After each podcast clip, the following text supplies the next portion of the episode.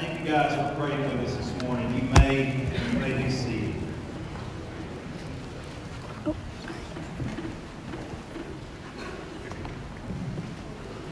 As everybody's getting back to their seats, and as my two partners in crime this morning join me on the stage, uh, Pastor Jason did mention, he made mention of Love Life's 40th week. Uh, we actually have a video that we would like to show you guys on the 40th week of Love Life. And so, uh, Blake, if you can roll that for us at this point.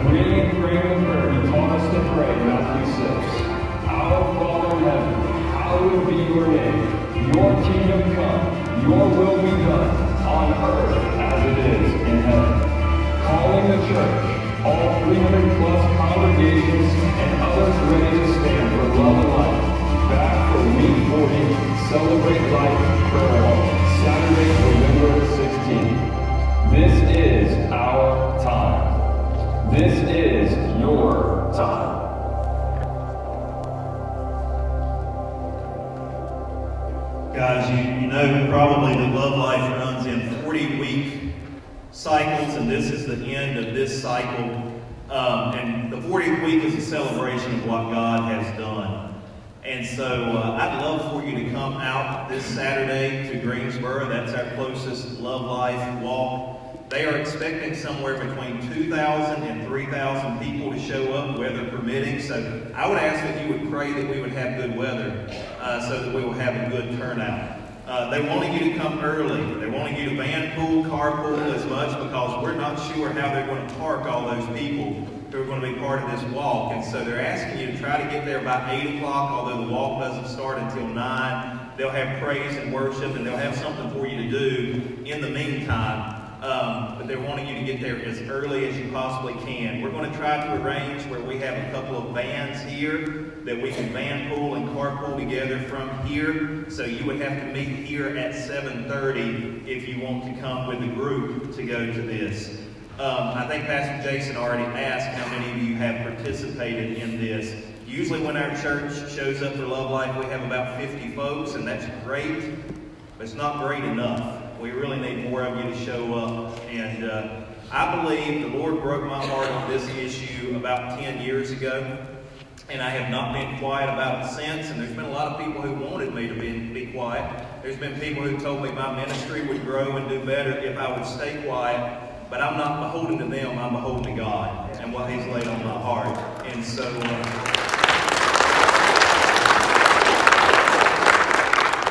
They, Love Life says that the abortion crisis is the number one moral issue of our day. And people may dispute that, but I want you to give me another crisis where we're losing 3,000 to 3,500 people per day. You can give me that, and I'll, I'll concede that there's a greater moral crisis in this. It breaks families, it breaks the heart of God. And so, and all of this is very simple. If you've never been to a Love Life walk, you just simply pray and worship and walk. We don't confront, we don't yell, we don't hold signs. We We just are the presence of the church in the darkest place in these cities. It's in four cities. I pray that it would spread to 400 cities.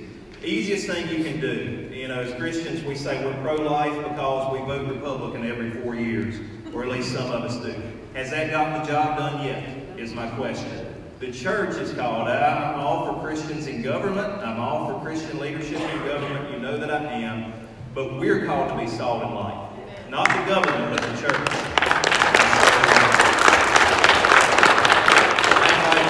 I'd love to see more of us out there this Saturday. I've had people say, well, what if something happens? What if something tragic happens while we're walking out there? And my answer is something tragic could happen while we're in church on Sunday morning. And if something tragic enough happens to me, I get to be in heaven with Jesus, and it's better than this world anyway. So I'm not going to let the devil intimidate me in, from doing what's right and, and scare me out of doing what's right. And so I would ask that you would have that same spirit.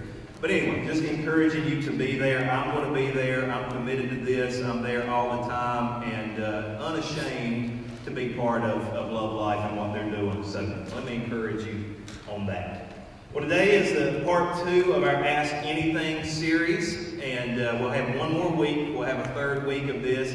Last week I answered the questions off the cuff. Today I will let you know, just full disclosure, I, we do know what questions are coming. We, we, we've kind of gone through those. We probably aren't going to be able to answer every question that you guys ask, but we're going to try to get to most of them. And I thought it'd be fun if we brought Pastor Jason on. Can you give him a round of applause for... Uh,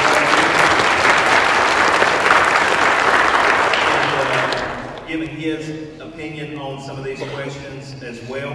And we thought we would look a whole lot better if Michelle sat between us and asked us some questions. And, so, uh, and uh, next week is our Youth Sunday. Our youth are going to be leading worship which is always a great Sunday when we have that happen, and so we're looking forward to that. And we thought next Sunday it would be fun to bring up Julia Calicut, who is our youth director and worship director, and she's going to answer the questions, and me and Jason are just going to kind of back her up. Um, and she's really excited about all that. She's thrilled, and so uh, we're, so glad that you're going to get to sharing some of her wisdom next week as well as ours. It's just going to be wisdom overload next week. That's what's going to happen. But anyway, um, we better dive in uh, so we have time to get through several of these questions today. Um, so yeah, let's do it. Michelle, what do you have for us for our first question today? Okay, first question. Are you circumventing God's will or healing ability when you seek medical help? I'm going to kick that one to Jason first. I, I think he talked about this maybe a couple of weeks ago in his sermon. Yeah. Um, First of all, I put my glasses on so I would at least look a little smarter here. Um, my wife and Dr. Brent. So, uh, uh, no, I, I, I, do not think that you are. Um, I believe that as a person that um, is bipolar, uh, my wife would agree, no, man, you're doing exactly what the Lord wants you to do. Take some medicine.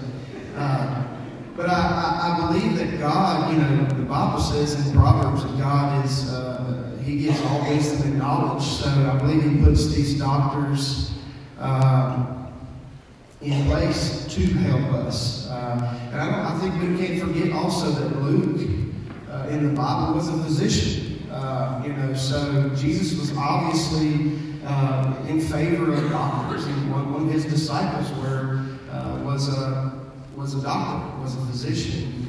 Uh, but no, I, I, don't think so. I think that when I was saved, you know, there were many things that God took from me. I had a uh, really bad mouth. I cussed, you know, every other word that came out of my mouth. I drank, I did drugs.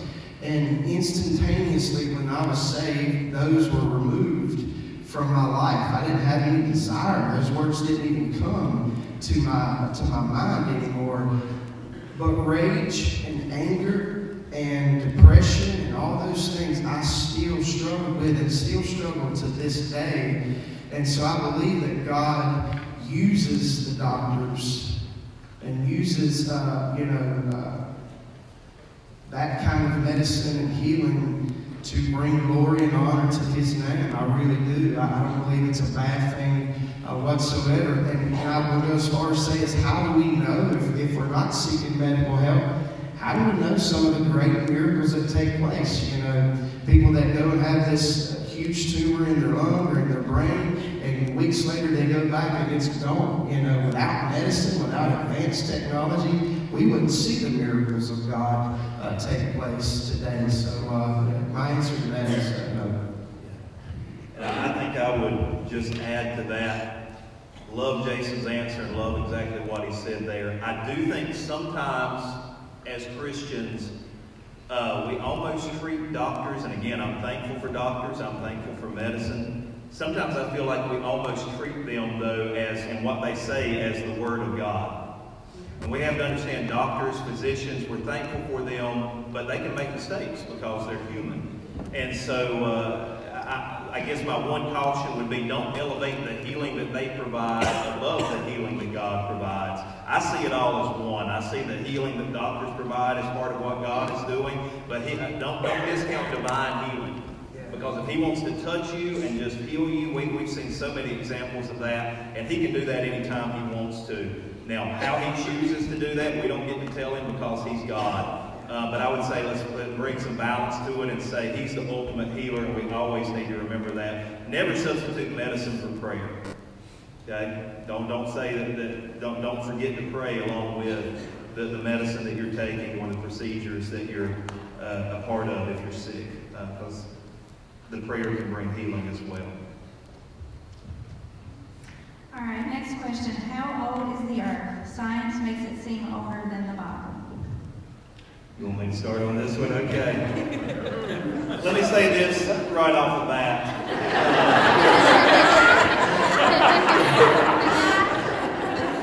Uh, I think the age of the earth is a really stupid thing for Christians to divide over. Because I know people who are devout, intelligent followers of Jesus who believe in an old earth, and I know people who are in devout, intelligent followers of Jesus who believe in a young earth. Um, and I also would like to say Genesis is probably not the best place, although it's the beginning of the Bible, it's probably not the best place for you to start to try to build your faith. I build my faith on the empty tomb. And by the way, I was just over there a couple weeks back. It's still empty. And uh, so that, that's what I put my faith in. Well, that answer doesn't satisfy you, does, does it? Because you want to know what I think about and what we think about old earth versus young earth.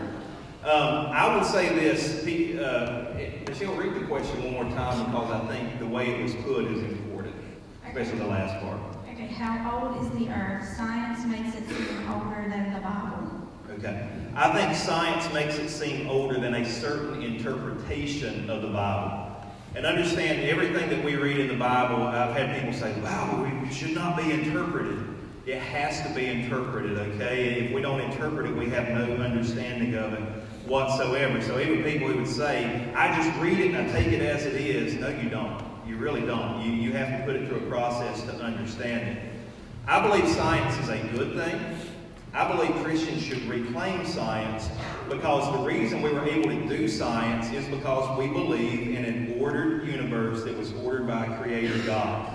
The very first scientists uh, that, that you can name were Christians or at least believers. They were theists. They were believers in God. And so science actually comes out of a Christian worldview. The pagan worldview that thought there was all sorts of different gods did not think this world was ordered enough to study and understand. But it's kind of like we've abdicated the sciences as Christians. I think we've abdicated the arts as well. And so we, we see science as something that's contrary to God. I think science is something that done correctly actually gives us evidence, helps us understand and interpret the Bible more correctly. Um, you know, the Bible talks about from the rising of the sun to the place where it sets. Well, we understand through science what that means. It doesn't mean that the sun actually rises and actually sets. We understand through rotation and all that what that's talking about. It doesn't. Uh, it doesn't take away from what the Bible is teaching. It just enriches that understanding of it when it's done right. So I would say a lot of people say you have to take a literal six day or the seventh day of rest creation period. Um, but science doesn't seem to point to that. It seems to point that the Earth is much older than, they will say, maybe six to 10,000 years. If you believe the six to 10,000 years, that's fine. Um, there is a book out there by a guy named John Lennox. John Lennox is an Oxford mathematician who is also a Christian apologist. And he wrote a book called Seven Days That Divide the World. And it's about this issue. And he came up with maybe a different reading, a different understanding of the creation days. He believes they are literal days. And when you go back to the Hebrew, it seems like the word yom, which is what means day, it seems like it's trying to say that's a literal 24 hour period. But Lennox's theory is those were literal days, but they may not have been consecutive literal days. There may have been time in between those. And so you can read more about that if you're interested in that. You can read that in his book. I kind of like that interpretation of it. Um, I think Genesis 1 1, in the beginning, God created the heavens and the earth. That, that, that there's not a time limit on that verse. That's a, a creation that happened in Genesis 1 1 when God created basically the entire universe. Then, starting in Genesis 1 2, it talks about how He ordered that and brought everything to be the way it needed to be for life to flourish. And so, I don't think there's a time limitation given in Genesis 1. I know there's probably some of you out there who do, and that's fine. Um, again, I don't think Christians should divide over this issue. But I also think if it's a problem, if a literal six day reading of Genesis 1 is a problem for you, then maybe it doesn't have to be a problem. There are interpretations out there, if you're scientifically minded, it might help you understand that and deal with that. But don't start with Genesis. Start with the empty tomb. Start with Jesus. That's the place to start with our faith. And so that's my thought on it. I lean old earth, by the way. If you can't tell, I lean more of an old earth than a young earth. But I could be wrong. I could be wrong, and that's fine.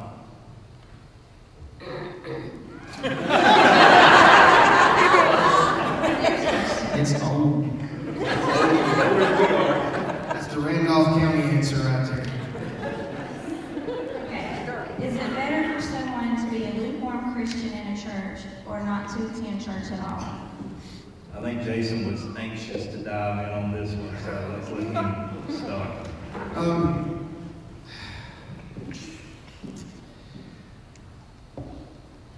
if I, I believe there's there's grace for things, uh, I think that um, you know God gives grace to new baby Christians who, who've you know gotten saved. You've been in here and you've been doing this for three or five, three to five years or so, and you're still learning how to walk this walk, and there's still a lot of stuff that you're uh, doing that you're just you know you're ignorant to, for lack of a better term. Uh, I believe God gives grace for that. I I do uh, believe, however, that you've been here for 20 years and you still have a lukewarm walk.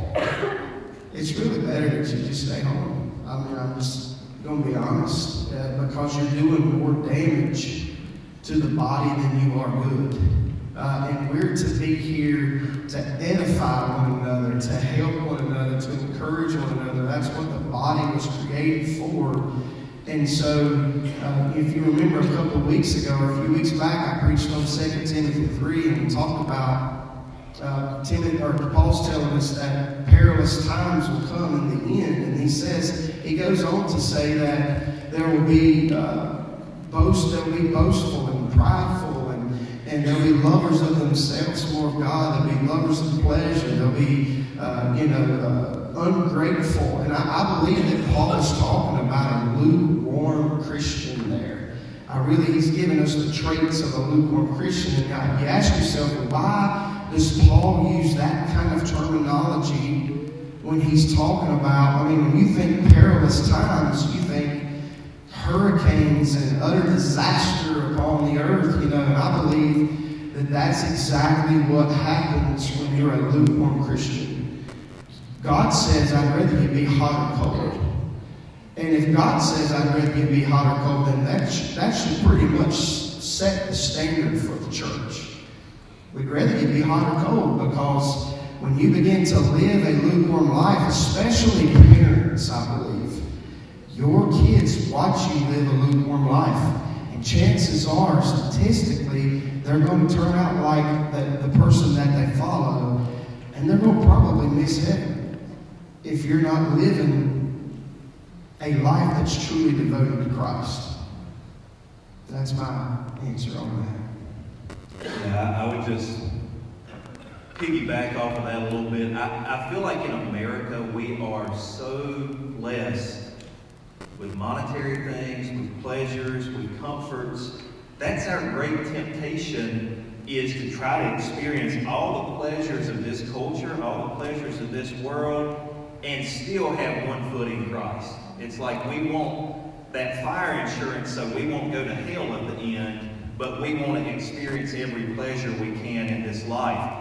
If you're really born again, if you're really following Jesus, the greatest pleasure is living as close to Him as you can.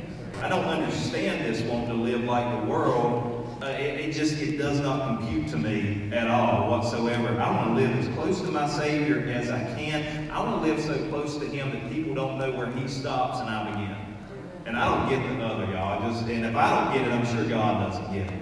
So I would say, you know, if you're not sold out, go on and get sold out. It won't hurt you. It'll be good for you to go ahead and get. I'm not supposed to preach, so I'm going to, I'm to wrap it up. But it'll be good for you to go ahead and get sold out to your Savior and live fully for Him. And if you need discipleship and if you need help, you're in the right place for it. We'll help you. Um, go ahead and sell out.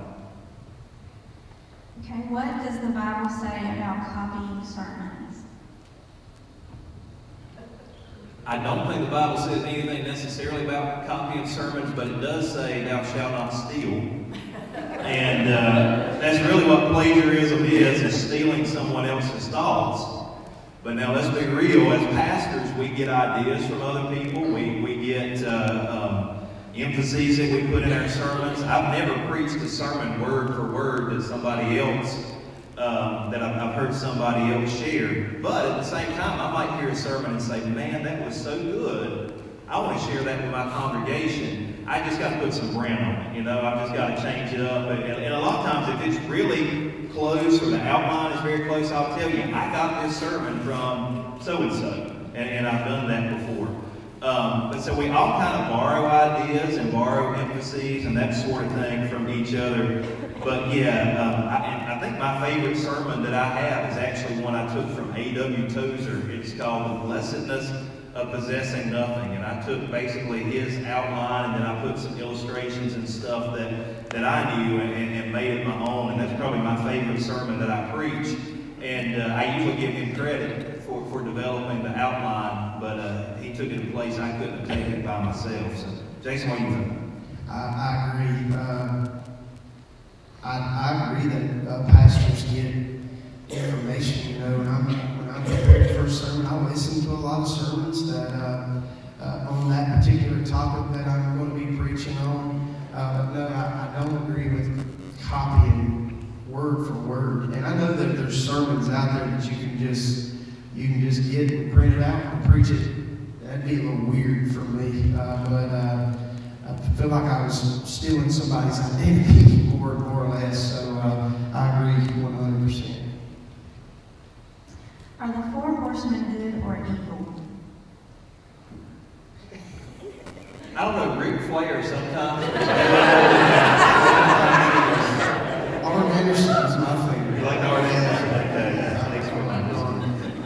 EDT, man. Um, four horsemen of the apocalypse in Revelation. That's that's Revelation chapter six.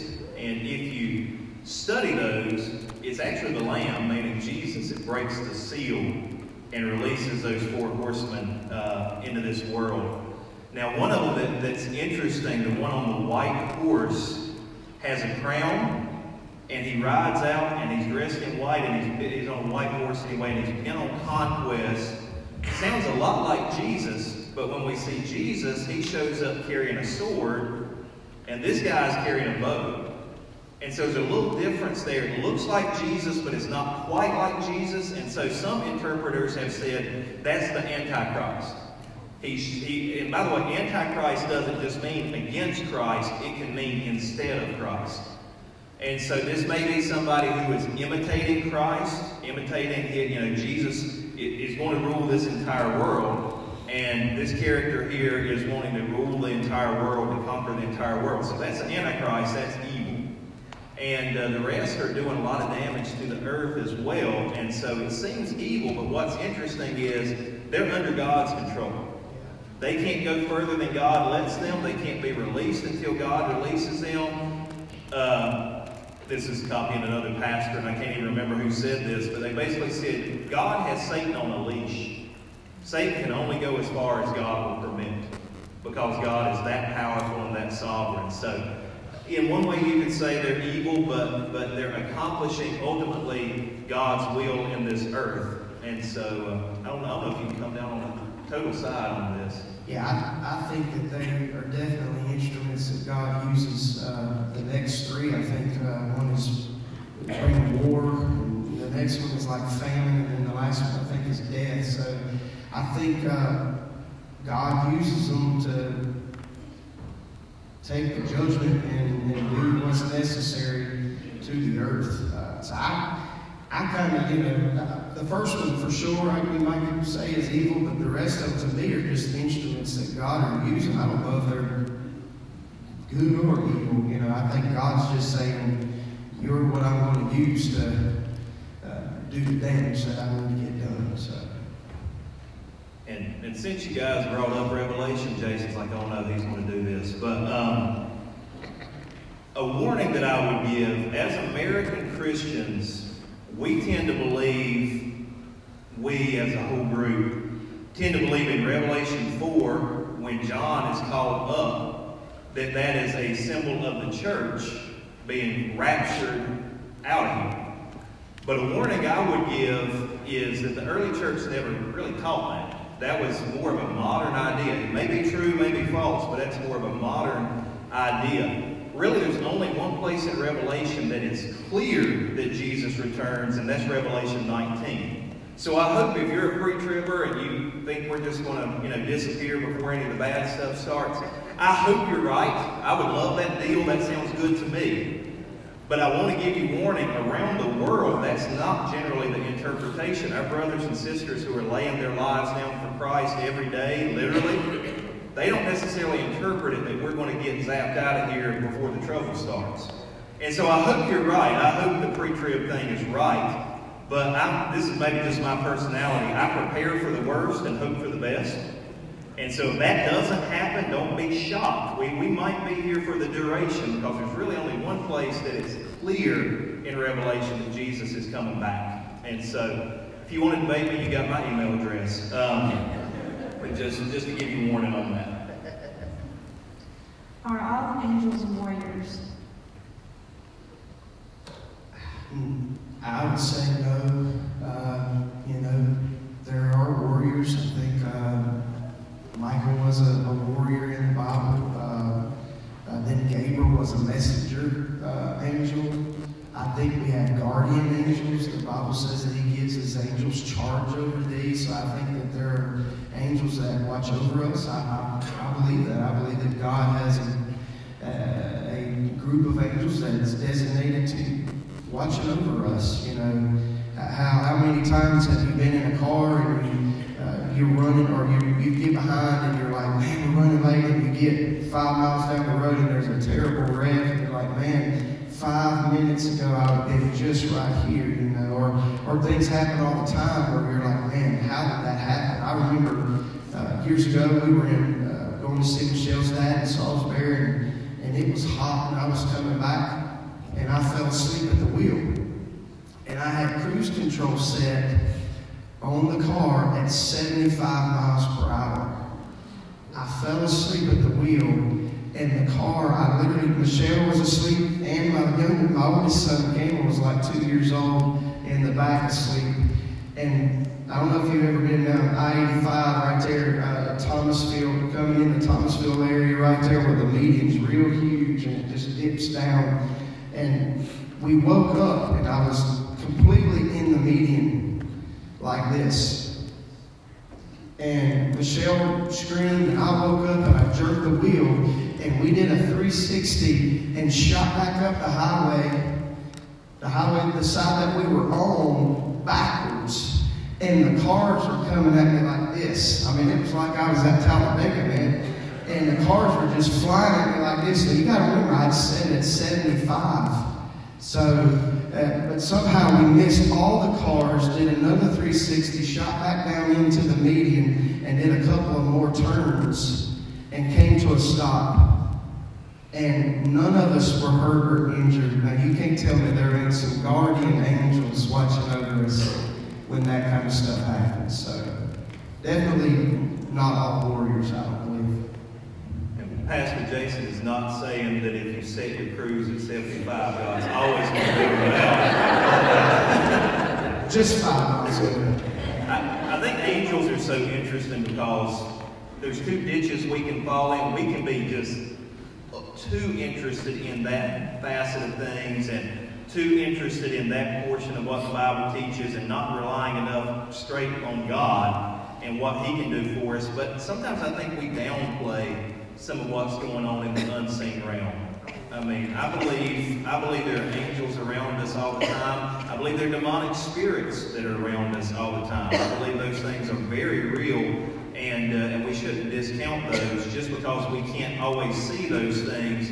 They're there, and uh, they're working for us or against us. Ultimately, God's the one that's in control, but uh, we can find that stuff too interesting, or we can ignore it too much. So. Does asking forgiveness forgive all sins? I would say um, not if it's not accompanied with repentance. Just saying the words, God forgive me, and then continuing on in that sin, I don't think that brings forgiveness. I think repentance has to be a part of that, turning away from sin. Now, I'm not, I'm not discounting struggle. I'm not discounting that, you know, you, you might have a hard time overcoming certain sins or whatever. But just saying, God, forgive me, and you know that you're going to go right back out and do that thing again, um, I, I don't see that that's the way that it works. God is calling us to come out of things, come away from things that, that are bad for us. And so I would not, uh, I would not say that just saying the words, God, forgive me, makes everything okay. I think it needs to be accompanied with repentance. Yeah, and I would, I would add to, uh, there's an attitude towards sin, you know, that we don't really talk about much. You know, most people here, well, sin is a willful transgression against God's law, and, you know, we, we look at it more as a deed, but there's attitude that can be considered sin as well. And so if that's the case, man, how many of you know you get bad attitudes throughout the day? You know, I, I remember uh, throughout the week, or somebody makes you mad, or you're in a slow line at the Burger King, or whatever, you know.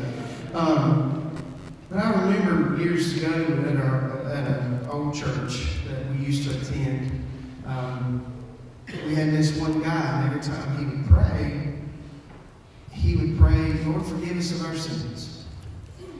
And I used to think, man, hadn't, you know, what kind of, I mean, if, if that's a blanket statement, and I know people that do this, and if you're one of them, I'm sorry, but if you lay your head down at night and you say, Lord, forgive me of my sins, and just to check that off as a checklist, and you've checked that off for the day because you know you ain't been living right today, or you know you might have an attitude, there's no spirit in that. There's no conviction in that. And I believe that we walk in conviction and we have a relationship with God. The Bible says if we walk in the light as He's in the light, He will cleanse us from all unrighteousness. In other words, there's a light that we have to walk in. And when we step out of that light, I think God checks us to bring us back into the light.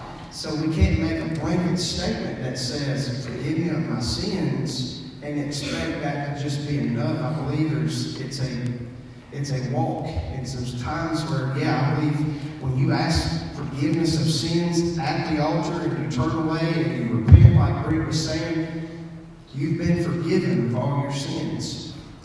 But that walk now starts with conviction and holding the hand of Christ that He's going to convict you of your life, you know. If you step out of the wheel, He's going to convict you. You're going to have to say again, Lord, I'm sorry. Forgive me, Lord, and, and help me not to do that again. So, uh, that's just to add to that.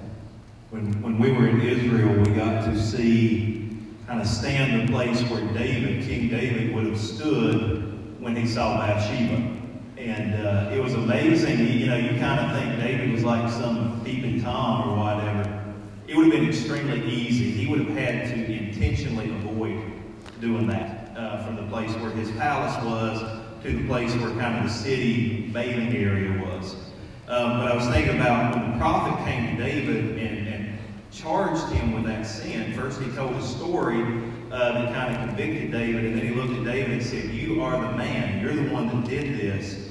It wasn't just like a blanket statement about all kinds of different sins. It was like, This specific thing has displeased God, and you're going to have to repent. And there were consequences. The first child from the back relationship with he and Bathsheba died. And uh, man, it, it, actually, the first sin in that whole episode was the Bible says at the time when kings go out to war, David was supposed to be out fighting and leading the battle, but instead he was staying at home. And I think that's a great lesson for men, by the way. We're not fighting the battle, so we get into all sorts of other things we shouldn't get into when we're when we're afraid to get into the battle. But anyway, it was a specific sin that David had to repent of, and he had to truly repent. And then God restored him, but there were still problems that came from that. And so uh, just because we ask forgiveness, even when we repent, it doesn't mean all consequences disappear. Sometimes you have to deal with those.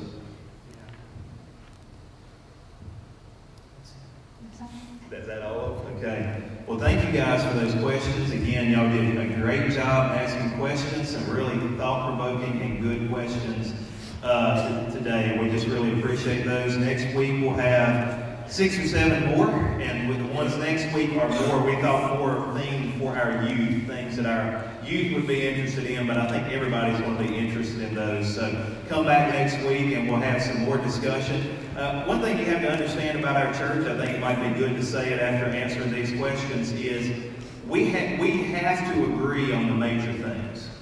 We have to agree that Jesus was born of a virgin. We have to agree that the Bible is the Word of God. We have to agree that the Holy Spirit brings conviction and then brings life into our souls. We have to believe that God created everything. We have to believe that Jesus is coming again and will rule over this world. But we don't have to match up on every single particular. We can still be brothers and sisters in Christ and have different points of view on things. Not every church is like that, but we'll give you some wiggle room on some things. Hopefully you give us some wiggle room on things as well where we might not 100% match up. The main things we have to agree on, but we can have some grace in some of these minor things, some of these disputable matters. So I'm glad that we can be that kind of church and, uh, and still be, have unity and worship together. At least I hope we can. But anyway, um, we're continuing November, which is at the end of every service, we're going to sing a traditional song of the church. And so the worship team has that lined up for us again, that we're going to sing a traditional song. And it's not that we only do this in November, we do this all throughout the year sprinkled in. But anyway, at the end of every service this month, we're going with a traditional song. And so sing it well. If you like it, sing it well. All right, stand and let's uh, stand and let's worship. Let's sing together this They did a great job this morning.